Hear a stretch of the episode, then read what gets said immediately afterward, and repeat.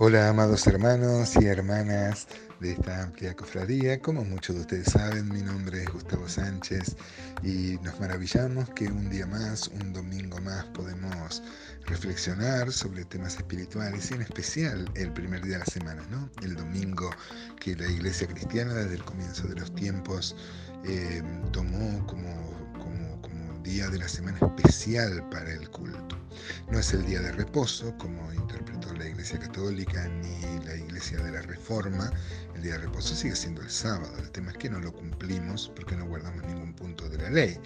El domingo es el inicio de la semana y hacemos bien en comenzar rendiendo culto al Señor. La mayoría de las iglesias tienen cultos eh, a la mañana o si no por la tarde, pero el domingo es el día mm, especial, digamos, si bien todos los días son especiales, siempre lo decimos, el domingo adquiere una, mm, una belleza especial porque mm, eh, podemos tener el servicio cúltico, alabar a Dios, alabar su nombre, ver a los hermanos, aunque algunos lugares todavía lo tienen de manera virtual, eh, pero eh, sobre todo recibir su palabra y como nos pasa siempre, cada vez que venimos a darle algo al Señor, ya sea alabanza, gratitud, nuestra ofrenda, salimos más bendecidos por Él de lo que nosotros podamos traer y bendecir el nombre de Él. Ayer veíamos Tito 3, 5 y 6 que decía que nos salvó no por obras de justicia, claro que sí,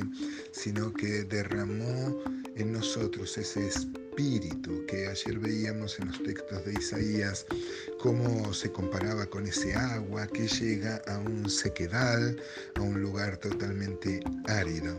Y debemos reconocer, amados hermanos y hermanas, que la vida sin Dios es una vida de desierto, una vida de... es un sequedal, es una muerte, es una vida porque respiramos, pero la vida sin Dios no es vida es una verdadera muerte, como decía Santa Teresa de Ávila, Santa Teresa para la Iglesia Católica, ¿no? Una mística que realmente eh, tiene una expresión muy curiosa. Ella dice en sus sonetos que se sentía como un pez fuera del agua si no estaba en Dios. Vieron que los peces cuando se pescan, claro, boquean así, eh, claro, necesitan el agua que es su ámbito natural eh, qué buena expresión la que decía Teresa, que decía eh, que se sentía como un pez fuera del agua. Así deberíamos ser nosotros en el mundo, este, pero sin Dios, digamos. Deberíamos ser como un pez fuera del agua, fuera de nuestro ámbito natural. Lamentablemente, muchas veces eh, nos manejamos en el mundo como pez en el agua, como se dice, ¿no? no sé si se entiende claramente lo que quiero decir con esta con esta metáfora. Hablábamos de este agua que el mismo Señor reconoció que será como una fuente que salte para vida eterna. David, si bien estaba en otra eh, dispensación, entendió esto, hablando de que mi copa está rebosando, ¿no? Esta, esta llenura del Espíritu que va controlando nuestra vida, que no tiene nada de de mágico. La llenura del Espíritu, como dice Efesios 5:18, eh, tiene que ver con que el Espíritu tome control de nuestra vida. Por eso en Efesios 5 es comparada con el alcohol, con el vino. Vino que una persona que lo domina el vino no es dueña de sus actos, ni puede ni siquiera caminar, este, lo domina el Espíritu. Y así debería ser, ¿no es cierto? De la misma forma, el Espíritu Santo debería guiar y dominar nuestra vida. Es la única forma de tener esa vida abundante. Ezequiel 37 también dice algo similar a lo que decía ayer. Dice, y pondré dentro de vosotros mi espíritu y haré que andéis en mis estatutos y guardéis mis preceptos y los pongáis por obra. Mire qué interesante para entender esto. Eh, Dios derramó de su espíritu en nosotros, pero como veíamos ayer en el texto de Efesios, lo hizo para que andemos en vida nueva, para que andemos por las obras que Él nos preparó.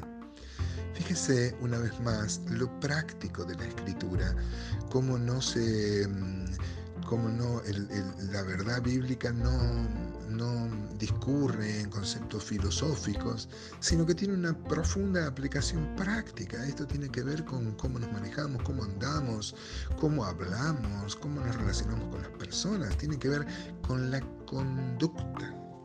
Por eso dice el texto de hoy, Tito 3, 7 eh, y 9, y terminamos con este párrafo, dice que para que justificados por su gracia, viniésemos a ser herederos conforme a la esperanza de la vida eterna. Palabra fiel es esta, y en estas cosas quiero que insistas con firmeza, para que los que creen en Dios, escuchen esto hermanos, procuren ocuparse en buenas obras. Estas obras son buenas y útiles a los hombres, pero evitan las cuestiones necias y genealogías y contenciones y discusiones acerca de la ley, porque son vanas y sin provecho. Una vez más encontramos acá esta verdad que también estaba en el libro, en la carta a los Efesios, nos salvó para que andemos, para que andemos en esas buenas obras. Insistíamos en los días previos no es que tratamos de portarnos bien para ganar el cielo, sino porque nos sabemos salvos, nos sabemos justificados por su gracia, nos sabemos, caemos en la cuenta, como sería la verdadera traducción de la palabra este, justificado, caer en la cuenta de una realidad que Dios hizo en nuestra vida, eh, andamos en, los caminos que también Él preparó.